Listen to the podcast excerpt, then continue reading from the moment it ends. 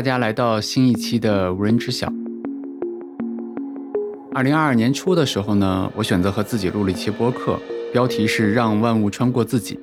我自己非常喜欢我自己录的那期播客哈，我觉得他当时我自己和我自己聊的东西呢，和我在那半年很多的经历和感受有关，也和我当时读的一些书啊，包括看的一些电影啊，包括工作中的一些各种各样的经历有关。最近呢，发生了非常多的事情，各种各样的事情，然后我又很想和自己聊一聊，聊聊我最近半年的一些感受，有关“感受”这两个字的感受哈，然后也许呢。我觉得会对大家有一些启发吧。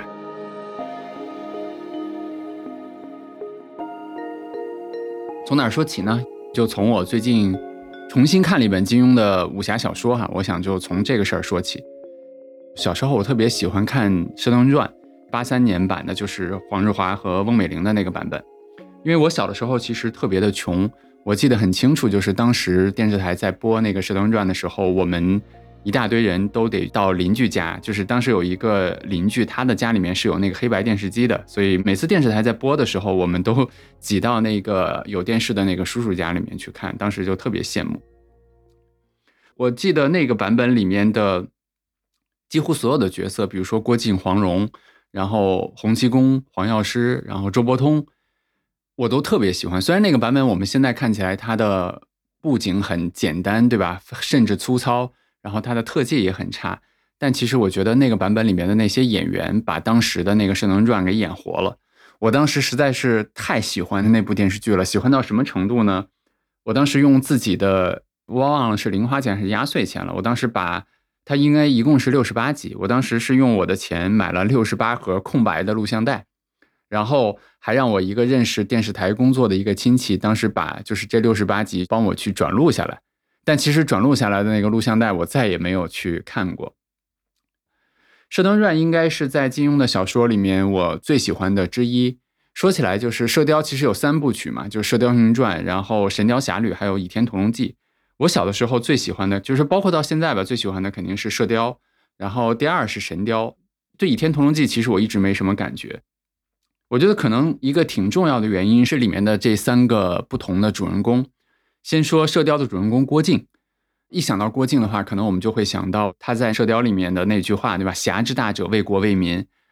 然后我去想到这个角色的时候，我就会想到他一分耕耘一分收获，对吧？努力就有回报，傻人有傻福，对吧？运气也很好，经常去学到各种绝世的武功，然后最后也身上很有侠气，大仇也得报，就整个的感觉就是很喜欢。杨过呢，是我感觉到了中学的时候，就是从我自己可能进入了一个比较叛逆的时期的时候，会更理解或者说更喜欢杨过的这个角色。可能原因是因为他很酷，他的身上有那种，尤其是在我中学的时候，希望拥有的那种被讨厌的勇气，或者说我这事儿就要去这么去做，别人再怎么说我也不管。对，当时其实会有这样的一种感受。但是《倚天屠龙记》的主人公就是张无忌。我其实一直没有感觉，我觉得我从小到大，包括这次我读这个就《倚天屠龙记》之前，我一直觉得那个角色他没有什么棱角，也没有特点，有仇不报，经常当和事佬。然后无论是他个人的感情，还是明教里面的事情呢，他处理起来也经常拖泥带水，然后优柔寡断。我觉得还有很多的观众或者说读者给他的送的外号叫“中央空调”，对吧？就是在处理个人感情的方面，所以对这个人一直没有什么特别的好感。但是最近呢，不知道为什么，我就突然重新看了一遍《倚天屠龙记》，我觉得我好像更能够理解，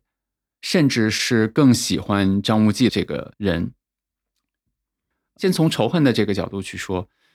呃，我觉得无论是《射雕》还是《神雕》。包括金庸先生的其他小说，比如说《天龙八部》，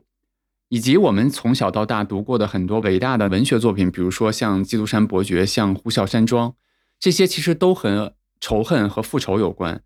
如果去细究原因的话，我想大概是因为仇恨是一种非常强烈的情感和感受，这个仇恨也会给一个人带来很深的影响。我们就拿《倚天屠龙记》的整个的这个故事来说。所有恩怨的起点是混元霹雳手成坤，也就是后来的元坤和尚。我记得最早是因为他和他青梅竹马的师妹私会，然后被师妹的丈夫，也就是当时明教的教主杨顶天给撞见了。然后杨顶天当时正在密道里面练功，所以他撞见了之后，然后走火入魔而死。他的这个师妹呢，就是陈坤的师妹哈，杨顶天的老婆，悔恨莫及，然后就自杀，结束了自己的生命。陈坤非常非常的难过、痛苦，然后也非常非常的仇恨。他把这份仇恨呢，就算在了杨顶天以及明教的身上。之后所有的事情其实都是源自于最早的这个仇恨。然后陈坤就因为这个仇恨杀了他的徒弟，也就是明教的长老金毛狮王谢逊的全家。难怪，就是谢逊因此就跟陈坤结下了血海深仇。为了引陈坤出来，他四处以陈坤的名义去杀人，杀了非常非常多的人。然后谢逊呢，因为杀了非常非常多的人呢，得罪了很多六大派的人。于是这些所谓的名门正派的人，就六大派的这些人呢，又把这些仇恨记在了谢逊和明教的身上，和他们结下了不共戴天之仇。这里面就包括峨眉的掌门叫灭绝师太。我在这个剧里面印象特别深的是，灭绝师太直到临死的时候，他在那个万安寺的那个楼上，还逼着自己当时的徒弟，其实是他非常喜欢的一个徒弟，就是周芷若，让他立下重誓，一定不能和张无忌相爱，并且一定要去杀掉张无忌，就是给自己也好，给门派也好去报仇。我觉得所有的这些其实都是有关仇恨的故事，包括六大派的人因为仇恨。在武当派的掌门张三丰的百岁寿诞的时候，闯上了武当山，最终呢逼死了张三丰的徒弟，也就是张无忌的爸爸张翠山，还有就是张无忌的妈妈殷素素。剧里面有一个我印象特别深的镜头，就是殷素素在临死的时候对张无忌说了两句话，呃，原话我记不太清了啊，大概的意思是说，无忌这么多的人一起上山来逼死了你的爸爸，你不用心急报仇，但是你一定要记住这些人，你慢慢的等着，一个都不能放过。这是他说的第一句话，然后他说的第二句话是：“他说孩子，等你长大了以后要提防女人骗你，越是好看的女人越会骗人。”第二句话我们待会儿再说啊。就是回到第一句话来说，你看从陈坤到谢逊，然后从谢逊到六大派，从六大派到张翠山和殷素素，整个其实是一个仇恨一直在传递的过程，但是仇恨就在张无忌这儿就给断掉了。这是我在这次读整个《倚天屠龙记》的时候，其实感受特别深的一点。殷素素在临死的时候跟张无忌说那段话的时候，当时非常非常小的张无忌是这么对他的妈妈说的：“他说我不要复仇，我要爸爸妈妈活过来。”这是他小的时候，但是等他长大的时候，他其实真的是这么做的。我印象非常深的其实有两个地方，第一个地方是在刚才说的那个六大派，也就是逼死张翠山和殷素素的那帮人，对吧？他们去围攻。明教的光明顶的时候，当时明教的众人其实都身负重伤了。张无忌挺身而出，想要去化解这场恩怨。当然，他最终一战成名，最终也放过了当时就是很多人也身负重伤的那个六大派的人。他并没有选择在这个时候去报仇。另外一个印象很深的是在万安寺，当时赵敏把六大派的人都囚禁在了万安寺的塔顶。啊，当时呢又燃起了熊熊的大火，也就是那些人一定最终是死定了。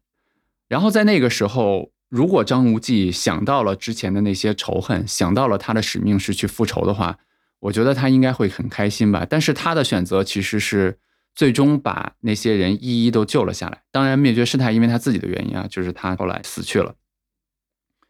后来就书里面写，张无忌在酒馆里面有一次对赵敏说：“他说我年龄大了的时候。”我理解的事情越来越多了，我越来越不明白到底是谁害死了我的爸爸妈妈。你说是空智大师吗？你说是铁琴先生这些人吗？我不知道是不是他们。如果就算是他们的话，我杀了他们又能有什么用呢？如果我不杀他们，如果大家不杀人，如果我们和和气气的去做朋友，是不是会更好？我这次看的时候，刚才我说的这几个画面给我留下了特别特别深的印象。然后我们再回过头来，殷素素在临死的时候，其实跟张无忌说了两段话，对吧？第一段话是说你你要报仇，第二段话他说的是说，孩儿你长大以后要提防女人去骗你，越好看的女人越会骗人。事实上，张无忌真的是被骗了很多次，就是他的心我觉得太大了，就不只是女人啊，包括布袋和尚，包括很多人都去骗了他。最早的时候，他被当时的初恋女友就是朱九真。骗了，对吧？泄露了他的义父谢逊在冰火岛的行踪，后来他又被布袋和尚去骗了，然后装进了口袋，装回了那个光明顶。再之后，他被精明的小昭骗，然后被楚楚可怜的周芷若骗，然后被内柔外刚的赵敏骗。而且，我觉得你在看那本书，在看金庸先生去描写他整个这个人的时候，你会发现他不怎么长记性的。每个人应该吃一堑长一智嘛，但是他好像是每次被骗了之后，依然去选择相信，依然去选择相信很多东西。但是我们可以看看欺骗的另一面是什么？他被朱九真骗了。然后应该是和朱九真的爸爸吧一起摔落到那个悬崖下面，但是就是因为这个机缘，他发现了隐藏在白猿肚子里面那个失传了已久的九阳真经，不但治好了自己的玄冥神掌的那个病，还获得了绝世的武功。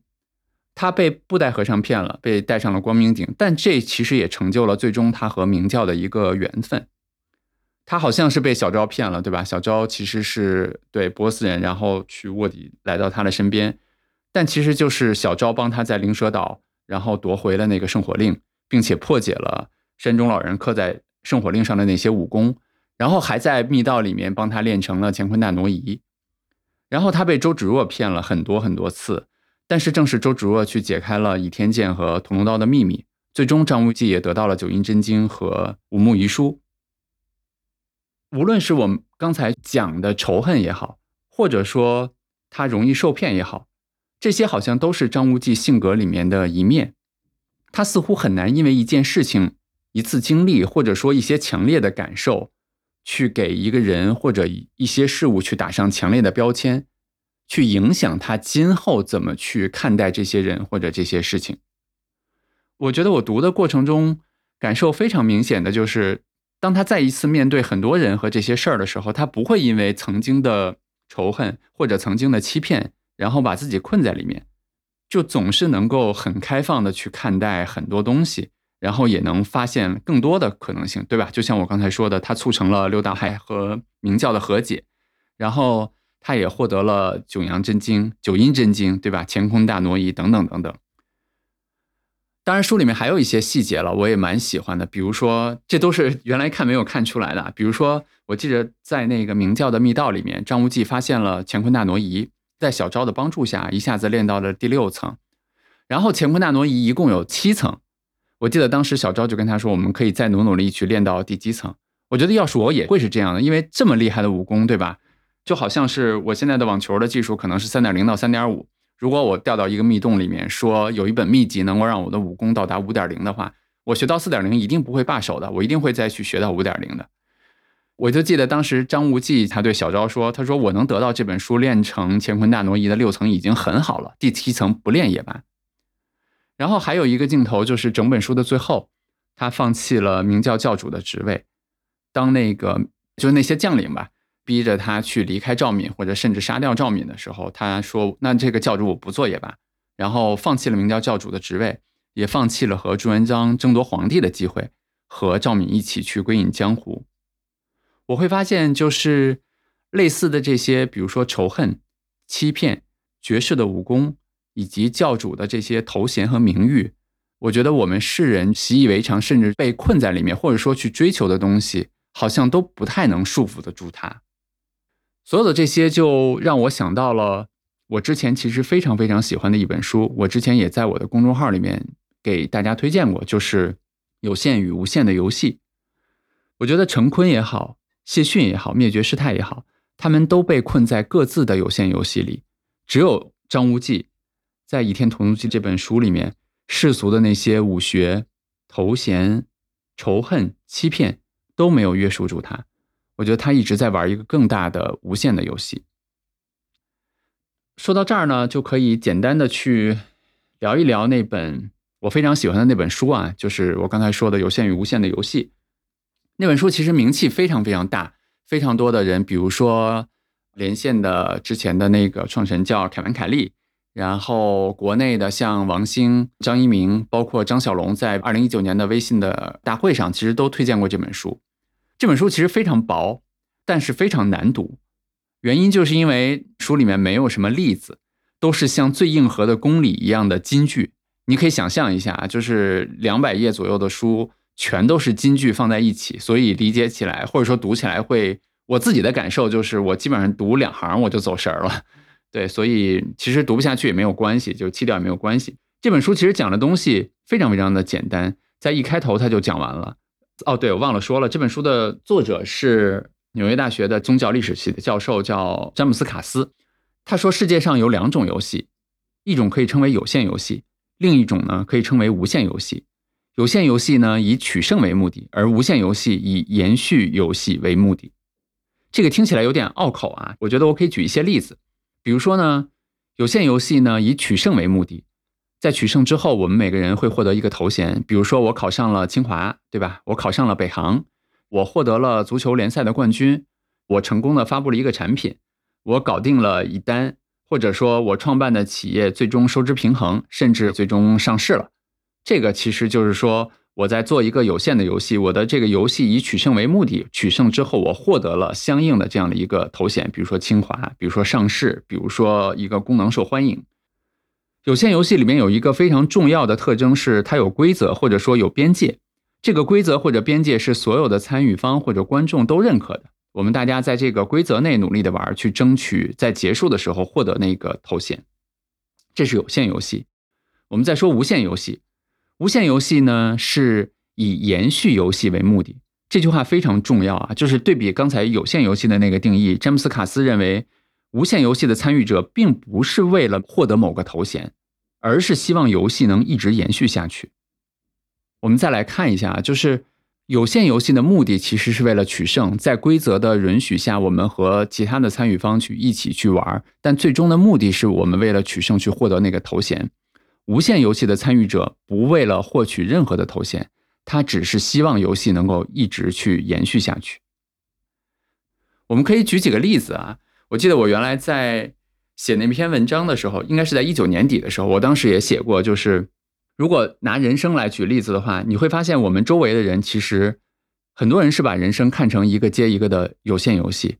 然后我们在疲于奔命的为了各种头衔或者说为了各种取胜而努力。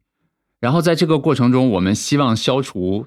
这个游戏里面的不确定性，因为我们想取胜嘛。如果说这个游戏整个的确定性更高，我们获胜的概率就会越大。所以对我们来说，如果我们把人生看作是有限游戏的话，最好是有剧本的，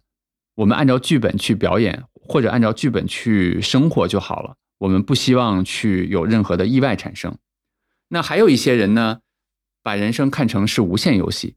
在无限游戏里面的玩家，不是说他们就用现在流行的一个词，就是躺平了或者佛系了，并不是这样，他们也非常的努力，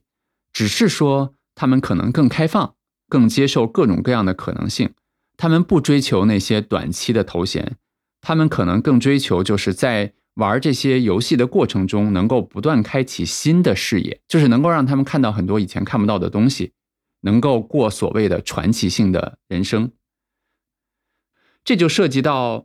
有限与无限的游戏》这本书里面我非常喜欢的一个概念。这个概念呢是两个词，一个叫剧本性，一个叫传奇性。其实我刚才在聊的时候也已经聊到了这两个词。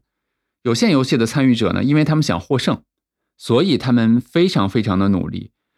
他们努力到一个什么程度呢？就是我们可以想象一下，就像我去打网球，或者说我们去创业一样。如果说我们的努力、我们的技巧、我们的能力强悍到在一开始我们就能够预见到游戏和对手的一举一动，比如说我和我的朋友去打网球，如果我在每一个球的时候我就知道我的球能够发到哪儿，我的对手怎么去回过来，我应该站到什么地方，用什么方式去回过去的话，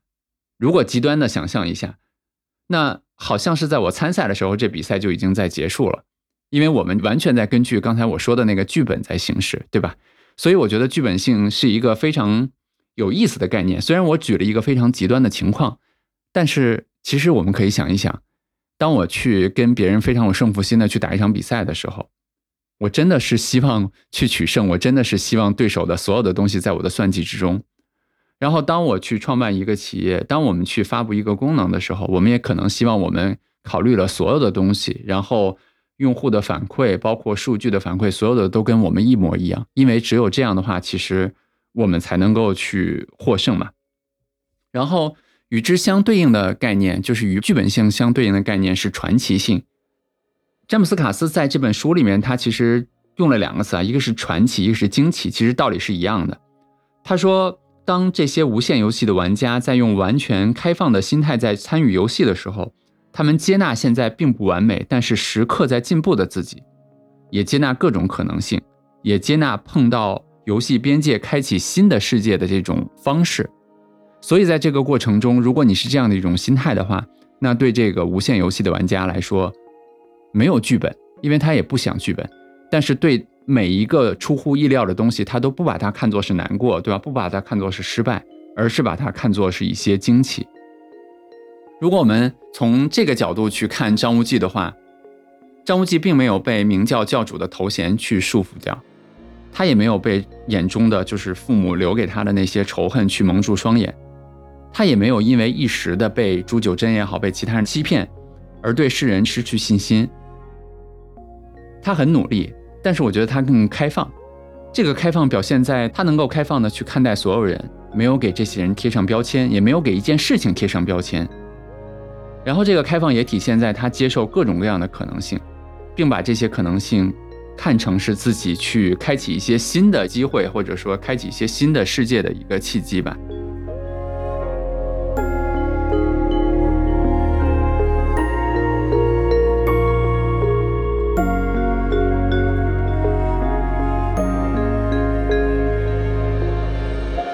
我读这本书的时候，应该是二零一九年底。我当时离开了我自己一手打造的产品且慢，说实话是非常痛苦的。然后当时选择读那本书，其实是因为在遭受了这样一些痛苦的经历以后，希望用这本书来勉励自己，告诉自己要玩无限的游戏，不要困在这些有限的游戏里面。那段时间我还读了另外一本书，其实也是为了勉励自己啊。那本书就是讲苹果的创始人 Steve 乔布斯。然后他去创业的这样的一个故事，我记得我当时读完了以后会发现说，特别特别有意思，就是那本书其实也是在讲一个有关有限与无限的游戏的这样的一个故事。最早，乔布斯在刚刚被苹果的董事会 fire 掉，对吧？离开了苹果，然后去创立了自己的一个企业叫 Next。不太熟悉乔布斯的人可能都不知道他有过这样的一个经历。其实他在做 Next 的还是有相当长的一段时间的。在那一段时间里面，如果我们去用詹姆斯·卡斯的概念去看的话，他所进行的就是所谓的有限的游戏。他更在意的可能是头衔。这个头衔不是说他是个创始人啊，或者说他是个 CEO。这个头衔是指在有限游戏里面最终输赢的那个头衔。他可能在意的是我是不是能够赢回来，我是不是能够复仇。我是不是能够最终把苹果买回来？我是不是能够最终证明乔布斯是一个非常厉害的人？书里面有非常非常多的细节，我觉得都可以展示到那一点。比如说，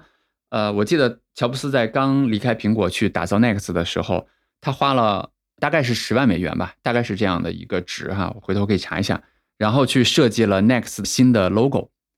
当时是设计了一个非常非常漂亮的办公室。因为他的原话是说：“我要希望让我的员工待在一个比苹果还要豪华的办公室里面。”当时 Next 的其实没有什么产量的，就是因为当时其实还是在销售的过程中。但是他在没有订单的时候，就建造了一家与苹果一样的一流的一个工厂，就是种种了。我刚才其实只是举了我能记得住的一些细节，但是这些细节其实就表明说，乔布斯。把自己困在了一个想要证明自己，或者说想要复仇的这样的一个有限的游戏里面，肯定不出意外，这个有限游戏失败了。最终，其实 Next 也走进了历史里面。如果我们去回看的话，或者说如果去用詹姆斯·卡斯教授的这个视角去看的话，因为急于复仇的这些情感和感受，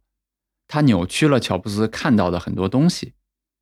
他没有办法再真切的，或者说再客观的去看清楚。用户究竟需要什么，或者说看清楚什么样的团队才是最好的团队，这些东西其实都因为他眼里的，或者说已经内化到他心里面的那些复仇或者说仇恨所被扭曲了，就非常有意思。真正的乔布斯的变化始于皮克斯，其实这是一个无心插柳的投资。乔布斯的本意还是为了证明 Next 电脑强劲的性能，所以他当时从卢卡斯的手里面买到了皮克斯，然后希望去证明整个 Next 电脑的这个能力。当然中间发生了很多故事啊，那可能时间有限，我们就不说了。但是非常非常有意思的就是，皮克斯的经历其实真正的改变了乔布斯。一方面呢，皮克斯变成了一个非常伟大的动画公司，对吧？我们大家都看过皮克斯的很多动画电影，他帮助乔布斯赢回了自尊。我觉得这非常重要啊，就是乔布斯又变成了亿万富翁，就是这非常非常重要。包括我们在有志有行，大家在讨论的时候，有时候也经常会聊到，就是财务能力。我们不是说每个人要财务自由啊，就是有一个良好的财务能力，其实对一个人去找到自信，包括能够让一个人非常自洽的去生活，其实是很重要的。那说回来，就是皮克斯其实除了说让乔布斯找回了自尊之外，我觉得最重要的其实是他在和皮克斯整个的团队去工作生活的过程中，他学到了真正的管理的技能。呃，有一本书其实可以推荐一下给大家，那本书叫《创新公司》，那本书里面其实就讲了。皮克斯的两个创始人和乔布斯怎样去打造整个皮克斯的那样的一个创意的文化？乔布斯在自己的著作《乔布斯传》里面其实也说：“他说我终于学到了最好的管理技能，其实是两个字，是放手，是给予团队的优秀伙伴足够的空间，允许他们犯错，并且给他们犯错的机会。”我觉得这个其实直到现在我也一直在自己在学习哈。在皮克斯之后，后来。乔布斯回到了苹果，我觉得回到詹姆斯卡斯教授说的那个剧本和惊奇的那两句话，你会发现说，乔布斯去成立 Next 的时候，他其实好像是有剧本的，对吧？他想着希望对手的，或者说希望接下来的每一步都在他的预料之中，这样的话他好赢得整个的这个有限的游戏。但是回到苹果之后，我觉得反而没有了，没有了之后，反而他创造了很多很多的惊奇，比如说。他回去了以后，从 Mac 开始到 iPod，到 iPhone，到 iPad，然后甚至到后来的耳机，一个产品接着一个产品，然后一件小事儿触发了另外一件小事儿，一次成功呢，激发了整个团队的另外的一些灵感。乔布斯在斯坦福的那个演讲里面，除了 “Stay foolish, stay hungry” 那句话之外，我非常喜欢他说的另外一句话，就是 “Connecting the dots”。我觉得这儿也可以去这么去说，就是。苹果的边界不断的被乔布斯和他的团队的新的这些视野所打破，这真的不再是一个有限游戏了。谁能想到苹果会去做耳机，能变成这么大的一个耳机公司呢？对不对？谁能想到苹果会变成一家音乐公司呢？谁又能想到最初的苹果会变成一家手机公司？那现在它的整个服务的占比其实又占了整个营收非常非常大的比例呢？我觉得乔布斯的故事。其实就是一个非常非常典型的从有限的游戏到无限游戏的这样的一个故事。呃，回到回到我自己，就是二零一九年当时读这本书的时候，我觉得人在痛苦的时候其实就是这样嘛，就是你会去读一些书，去看一些励志的电影，其实是希望借这些东西来勉励自己。但说实话，当时那些仇恨也好，那些痛苦也好，它非常大，它大到足以去遮蔽你的双眼。足以去挡住你去看清楚很多东西。我现在还能记得，我在当时其实看到与前面有关的新闻，或者说因为我要写投资实证嘛，我每次要贴那个资产截图的时候，我要打开且曼的那个 app。每次去做这些的时候，我内心还是会想到很多事情，然后还是会有很多痛苦以及想要复仇的这些情绪。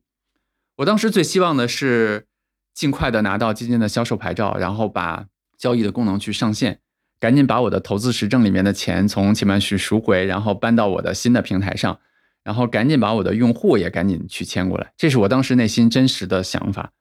甚至我脑子里面有时候就会想，等我将来怎么怎么样，我要把什么什么买回来，把属于我的东西夺回来，怎么怎么样，对吧？我我不会去隐瞒这些，因为我觉得我们每个人都是人，我也是人，就是这是人非常非常自然的，也是非常可以理解的一种想法，但是。哦，对，我记得好像就是大家当时都会安慰我嘛，然后也会给我发很多话，比如说那句 “The journey is the reward”，对吧？我觉得这些话听起来都很美。我们现在去没有在事情的时候去听那些话，也会觉得它特别特别的正确。但是当真正的你处在那个当下的时候，我觉得它非常难。我要的就是结果，我要的是剧本，我要的是按照我的剧本的方式严丝合缝的。该做的事儿做了，然后该报的仇报了，对吧？类似的这些惊奇是什么？我才不重要呢，对吧？但是呢，慢慢的我就意识到，就是这些强烈的感受和情绪，很多时候它会影响到你对客观世界的认识，影响到你对用户的理解，影响到你对创新的渴望。我就开始问自己，我到底要的是什么？我们原来究竟有哪些地方没有做好？我到底是要原封的抄一遍呢，还是要去重新出发去想一想应该去做什么事情？还有没有新的可能性？到底是结果重要还是过程重要？对，这个就是我现在那个时候，包括我慢慢的去离那个时间远一些的时候，时间带给我一些更远的视角吧，让我去想到的东西。我这次重新看《倚天屠龙记》的过程，就总让我想到《有限与无限的游戏》的这本书。就像我刚才讲的，我觉得陈坤他被仇恨蒙住了双眼。对吧？仇恨扭曲了他所看到的所有的东西，他也会给自己所有的行为找到合理的理由。他杀了谢逊的全家十三口，然后他害了自己的恩师空见和尚，他甚至最后背叛了武林，对吧？投靠了朝廷。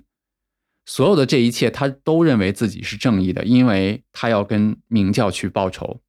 但是我不知道，当他夜深人静的时候，自己真正的坐在床上想一想的时候，这个仇恨。最早源于他和他青梅竹马的那个师妹被啊明教的教主然后去误杀，呃，其实还是自杀，对吧？这个仇恨一步一步变成这样的时候，我不知道他内心深处究竟去怎么看待这些事情。另外一个例子，我印象很深的是是灭绝师太，灭绝师太非常正了，对吧？然后在剧里面经常用的话就是他们都是邪门外道，他一辈子都视邪门外道为一生的敌人。他最喜欢的第一个徒弟是纪晓芙，因为纪晓芙喜欢上了明教的护法杨逍，然后他亲手杀死了自己的爱徒。然后后来呢，他又收了就很喜欢的徒弟周芷若。我刚才其实也说了，在万安寺他要临死的时候，他把整个的峨眉派交给周芷若的时候，他又逼着自己心爱的徒弟就是周芷若去立下重誓。其实还是那句话，就是。我不知道，当他去杀死自己的徒弟纪晓芙的时候，或者说他又某种程度上杀死自己的另外的一个徒弟周芷若的时候，他有没有想过自己的这些行为，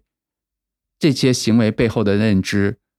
这些认知究竟是怎么去形成的？究竟是不是对的？我感觉就是，无论是成坤也好，还是灭绝师太也好，他们都被困在了自己的那些有限的游戏里面。在这些有限的游戏里面，当然他们有自己的规则，对吧？他们有自己的目标，他们所有的目的其实是为了取胜，为了头衔。Again，这个头衔可能不是说一个具体的称号哈，就是一个胜负之后的一个东西，对。但是我觉得，如果我们用一个更大的视角去看的话，在更大的那个无限的游戏里面，他们被仇恨限制住了自己眼睛能看到的东西，也限制住了他们能够体验到的更多的东西。我总觉得与他们不同的是张无忌，张无忌真的是在玩一个无限的游戏，对，这是我这次重读《倚天屠龙记》特别特别大的一个感受。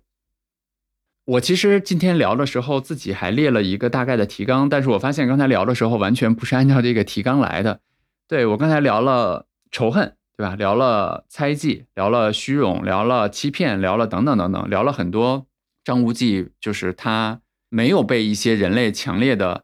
复杂的情感所禁锢、所影响，把它囚禁在一个有限的游戏里面。这样，我想起来，在看这本书的时候，其实当时特别感兴趣，去查了查张无忌这个名字的含义。然后我记得当时还查了《说文解字》，它上面说：“你看张无忌的这个‘忌’字，上面是一个自己的‘己’，下面是一个‘心’。心和‘己’两个字的叠加，是指心头所怀的那些东西。其实，我觉得。”我们都可以去想一想，闭上眼睛去想一想的话，我们经常心头所萦绕的是哪些东西？如果让我去想的话，可能有讨厌、憎恶、嫉妒、憎恨、猜忌、顾忌，对吧？当然还有其他的啦，虚荣等等等等。这些情绪和感受，就是我们心头经常有的这些东西。而就像我们刚才所说的，无论是乔布斯也好，无论是我自己的故事也好，还是。陈坤也好，灭绝师太也好，张无忌也好，我们心头经常萦绕的这些复杂的情绪，它往往会扭曲我们看到的世界。无忌是什么呢？就是心头没有猜忌，没有顾忌，没有嫉妒，没有憎恨。我觉得他也确实是张无忌的一个写照。我这次读《倚天屠龙记》，最大的感受就是，我觉得张无忌是我读过的金庸的笔下最有佛性的一个人。今年啊，三四五这三个月吧，我读了很多有关神经科学，然后有关佛教，包括有关人类的感受这样的书，是因为。我觉得很多东西其实是相通的。我之前其实写过一篇公众号的文章，当时里面其实也引用了类似的东西。我不知道大家有没有去读过《金刚经》和《心经》。《心经》里面其实就有类似的描述啊，比如说，嗯，它有一句话是这样的，叫“照见五蕴皆空，度一切苦厄”。那五蕴是指什么呢？五蕴就是我们所说的叫色、受、想、行、识。色呢，就是颜色的色。按照佛教的说法，它其实就是一些透不过去的东西，也就是平常我们所说的物质。受就是我们刚才不断在说的，就是内心萦绕的这些感受。想是伴随这些感受升起来的那些想法。行呢，是我们所做出的行为动作。识，你也可以把它看作知识，就是我们内心的这些知识。它也可以叫做佛教所说的分别心。那照见五蕴皆空。五蕴整个色受想行识，他想说的是什么呢？就是我们每天其实作为人来讲，我们通过身体的器官和外界接触，获得了喜悦、厌恶、憎恨、开心等等等等这些感受。同时，因为这些感受引发了种种的想法，这些想法则决定了我们的行为。进一步，这些感受、这些想法以及这些行为和行为的结果的反馈。变成了我们每个人的知识，或者说就是佛法里面说的分别心，然后我们再带着这样的知识去接触外界的世界，去看待外界的世界。我之前很喜欢一本书，然后也在我的博客和公众号里面不断的跟大家去推荐过，叫《思维的发现》。他讲的是两个心理学家，一个是阿莫斯特沃斯基，另外一个是丹尼尔卡尼曼，就是《思考快与慢》的那本书的作者哈。然后这本书里面，其实他从科学的角度，或者说从现代心理学的角度，向我们证明了刚才我说的《心经》在两千六百年前佛陀和他的弟子所说的那句话，就是“色受想行识”。在《思维的发现》的这本书里面，特沃斯基说，现代的心理学证明，人类在做出决策的过程，其实是对现实的世界的真实的对象和理想世界的假想的对象进行相似性判断的过程。什么意思呢？就是我们根据脑海中已有的知识或者样本，去和现实世界的信息进行比对裁剪，最终形成我们的认识，或者说我们做出自己的决策。如果用再简单的话说，从出生到长大，我们认识外部世界的过程，其实就有点像模式识别，对吧？我们用内心的那些形成的各种各样的模式去套外界的世界。然后去形成我们的认知，然后再用这样的认知去指导我们的行动。但是我们内心的这些，就刚才我说的那些模式也好，或者说这些模板也好，是怎么来的呢？就回到了刚才“色受想行识”的那几个字，也就是说，我们看到的那些东西引发我们的感受，以及我们的那些想法，在我们整个形成内心模板的这个过程中，起到了非常非常重要的作用。我突然想起来了，我在公众号里面曾经写过的一个小故事，我觉得这个小故事非常有启发哈，也在这里面分享一下。这个小故事源于另外一本书叫《洞见》，然后它的作者是罗伯特·赖特啊，是一个现代进化心理学的教授。他在这里本书里面讲了这样的一个故事，就是他有一次去参加冥想的静修营，然后在树林里散步的时候，因为他们要止语嘛，不能说话。他在树林里散步的时候，遇到了自己的一个他在书里面叫老对手这样的一种草，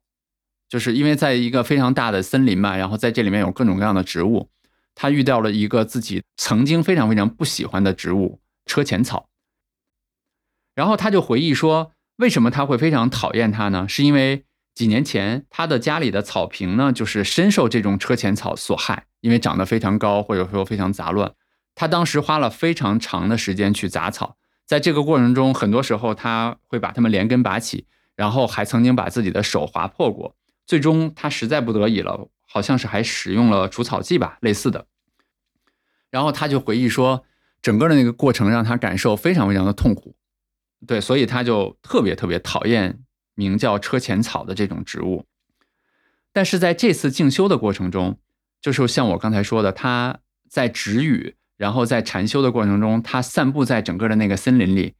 然后他发现，当斑驳的阳光穿过那些树叶打到草地上的时候，当他看到斑驳的阳光在草地上或隐或现的背后的那些植物的时候，他才意识到，这就是他之前非常讨厌的那些车前草，但是他现在眼里面只有美。完全没有讨厌，他深深的被这种他以前所谓的杂草，甚至是非常讨厌的草的美所吸引了。然后赖特在这本书里面问了一个问题，他说：“这个植物现在看起来如此的和谐，如此的生机勃勃，为什么我的内心会形成这是杂草，并且这是一种非常令人讨厌的草这样的认知呢？”就像我们刚才所说的，是因为感受。经历带来感受，感受形成知识，知识变成分别心。我觉得“感受”这个词，可能是我在二零二二年的上半年所有的母题里面，我去最有兴趣，也是研究最多的，也是最有感受的一个词。很多时候，我觉得我们身处的这个世界非常非常的复杂，它有很多的面相，有非常多的可能性。但是大多数的时候，当我们和这个世界发生交触、发生摩擦的时候，我们仅仅能够观察到它的一个面。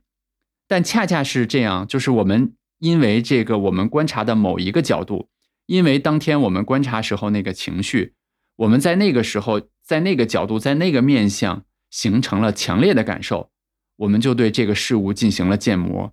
或者说用我经常说的话，就是给这个事物贴上了不可抹去的标签。比如说仇恨，比如说不能相信别人，比如说这个人很懒惰，等等等等。比如说车前草是一种讨厌的植物，对吧？你会发现说，佛陀在两千六百年前跟他弟子说的那些，就是色受想行识。我们通过这样的过程，确实获得了知识，形成了我们内心认识外界世界的这个模板。但是这个过程也不可避免的让我们升起了分别之心。因为我们没有办法全面的去接触到任何一个事物，就拿赖特教授两次接触车前草的这种植物来说，他如果第一次接触车前草是在冥想静修营里面，是在他止语在那个斑驳的阳光打在草地上的那个时候，他深深的被它的美吸引的时候，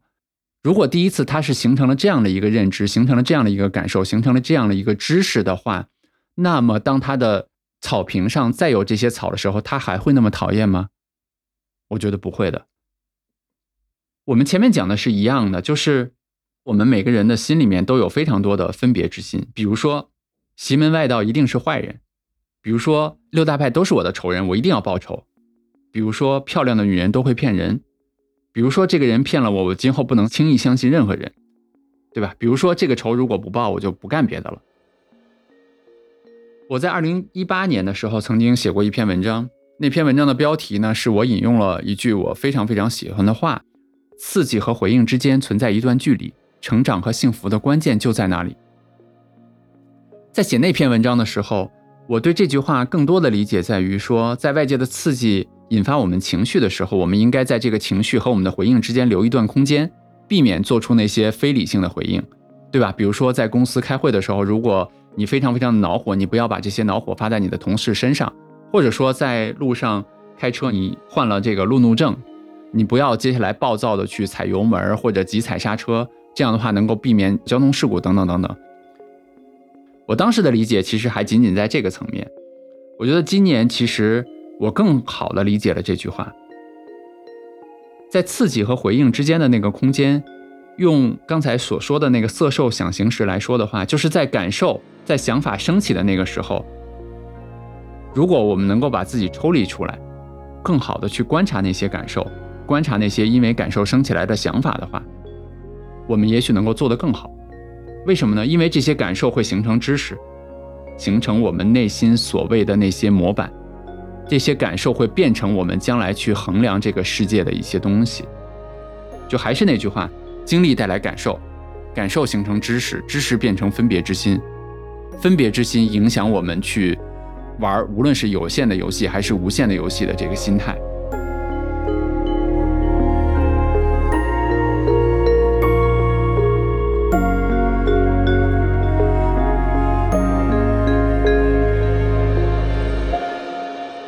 在《倚天屠龙记》这本小说的最后，金庸给了我们一个非常开放式的结局。张无忌和郭靖和杨过一样，对吧？他们的武功都非常非常的高强，但是和他们不一样的是，他没有继续选择留在武林，或者说是去对抗援兵，而是选择和赵敏一起去归隐大漠了。然后小说里面，金庸先生写，周芷若最终还是到大漠去找到了张无忌和赵敏，并且说了一句我印象特别深的话。他对张无忌说：“你可以和赵敏结为夫妻，你们也可以去生自己的孩子。但是无论是十年后还是八年后，你心里只会想着我，只会不舍得我，这对我来说就够了。”我当时读到这儿的时候，就在想，他的一生真的就是被困在这个有限游戏里面。你看他，直到最终去找到张无忌和赵敏的时候，他依然会这样去说话。当然，我其实并不是很喜欢这个结尾啊。相比之下，我更喜欢，我不知道大家有没有看过吴启华的那个电视剧版本的那个改编的那个结尾。那个结尾是这样的：张无忌和赵敏一起来到了汉水边。啊，这里面解释一下，汉水是当时张无忌初识周芷若的地方。那是张无忌还在年少的时候，因为他小的时候其实受了玄冥二老的那个玄冥寒掌，然后身体的那个毒一直排不出去。所以张三丰带着张无忌四处去看病，然后他们有一次就来到了汉水河畔，然后在那个船上，当时他觉得自己的病这么久都没有办法去治好，然后也觉得自己的生命的时间可能不长了，所以整个人是非常沮丧的。就在这个时候，他碰到了同样年少的周芷若，然后周芷若当时去，我记得非常清楚，他喂张无忌吃饭，告诉张无忌说，最重要的事情是要活下去。对，就是在吴启华版本的那个电视剧的最后啊，张无忌和赵敏最后来到了汉水河的河边，然后他就给赵敏讲起了自己和芷若在年少时的这段故事。就在这个时候，周芷若和宋青书也来到了汉水河边，但是张无忌发现说周芷若好像已经不认识他了，显得非常的茫然，而且好像跟宋青书说话的时候完全没有去搭理张无忌和赵敏。然后宋青书告诉他说：“芷若是因为想忘记，所以她让自己忘掉了所有的东西，忘掉了痛苦，忘掉了仇恨，忘掉了武功，忘掉了张无忌，忘掉了峨眉派，忘掉了所有的往事，也忘掉了所有的这些往事留在他身上的感受。”我觉得看过《倚天屠龙记》的人都会说。可怜或者说可惜，周芷若也觉得她在逐渐的黑化。他变成那样，可能是因为灭绝师太对他的压抑，可能是因为峨眉派其他师姐的竞争，可能是因为武林的很多很多的发生的事情，可能是因为张无忌在和他大婚的那个现场悔婚而去，可能是因为张无忌来回摇摆，然后给他形成了那些不好的感受。我觉得确实是所有发生在他身上的这些故事，然后把它变成了一个不一样的周芷若。当我们逐渐长大的过程中，我们一定会经历非常非常多的事情，这些事情也一定会引发我们各种复杂的情感。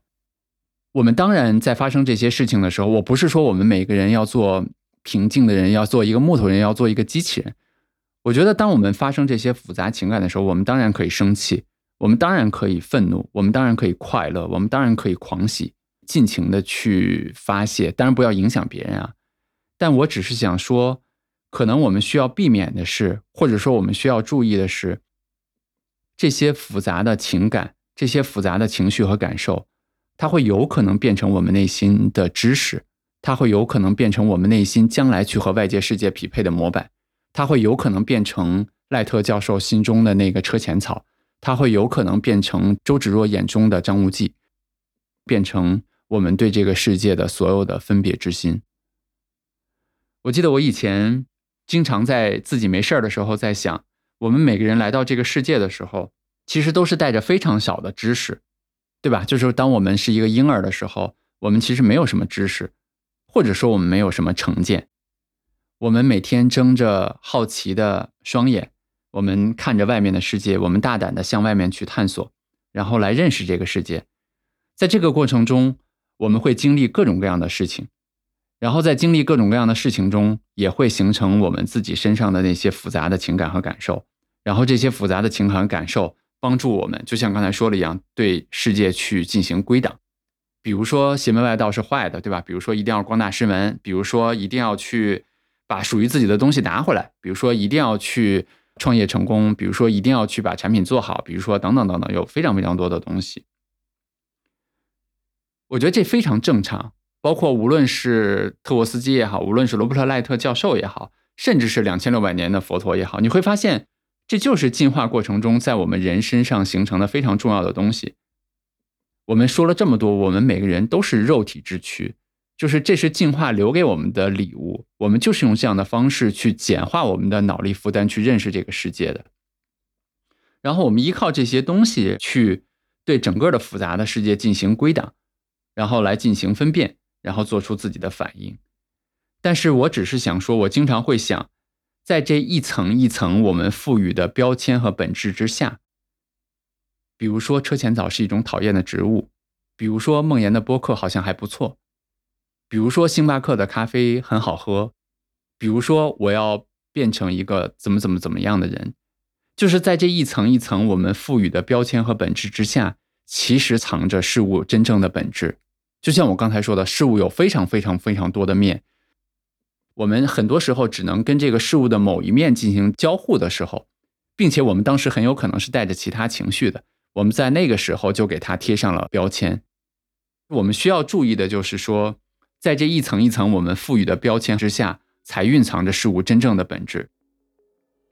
我原来非常喜欢一句话，也在自己的朋友圈发过啊，这句话就是“愿你万里归来仍是少年”。我刚才在讲张无忌和周芷若这个我非常喜欢的电视剧的结尾的时候，我突然就好像理解了这句话。无论是说行走万里也好，行走半生也罢。无论是时间还是距离，我觉得它都会让我们经历非常多的事情，也都会让我们形成非常多复杂的感受。那就像我们上面去聊了非常多的这些感受，某种程度上会扭曲我们的认识，蒙蔽我们的双眼；某种程度上会让我们对客观的世界打上我们非常主观的标签；某种程度上会因为我们对这个世界简单的理解，把我们困在一个一个有限的游戏里面。就像汉水河畔当时的张无忌和周芷若一样，我觉得在那个时候，可能对他们来说，他们确实是两个少年。但是行走半生之后，万里归来，他们可能已经不是最初的样子了。少年这两个字，也许是汉水河畔初时的那个张无忌和周芷若，也是电视剧的最后，就是当张无忌回来，当周芷若忘掉一切之后。那时候的张无忌和周芷若吧。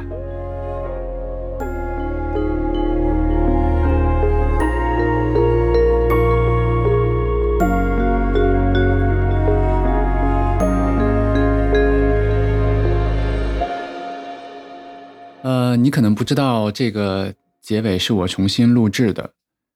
本来在。原来的结尾里呢，我讲了一下有志有行最近半年我们在做的一些事情，我们的一些尝试，然后我们的所学，我们的兴奋，我们拓展的看到的新的视野，以及啊我们打开的新的世界和可能性，这一切本来是就是挺想去分享分享的，但是就在昨天呢发生了一些事儿，可能我暂时没有办法去讲这件事情了。其实每次有类似这样事情发生的时候。我还是会震惊，世界上会有如此如此不堪的人吧？对，然后有的时候夜深人静的时候，我就会问自己一个问题，这个问题就是坚持和执着的区别和界限究竟在哪儿？然后我也有的时候会问自己，伤害啊、欺骗啊，包括很多那些不堪的那些恶的东西。究竟我们是不是应该让这些东西去改变我们。今天早上刚好特别巧，我的一个好朋友呢给我发了一段我们俩在两年前，大概就是二零二零年五月的时候的一个对话。我忘了当时对话的缘起是什么了。然后他当时跟我说：“他说，他说梦妍，你是我见过的一个非常纯粹和坚守原则的人。按理说你的见识不少，那可以推断你见过的黑暗面同样也会很多。但好像你一直还是那样理想化。”我当时就开玩笑的回了一句：“我说我就把你这句话当做是夸我了。”但其实很多时候我也不知道这是不是在夸我，或者说我也不知道这究竟是不是一件好事儿。呃，我突然想起了在《成为乔布斯》那本书的最后，作者引用的吉姆·柯林斯的那句话，那句话是这样说的：“他说，生命需要不断的更新与成长。”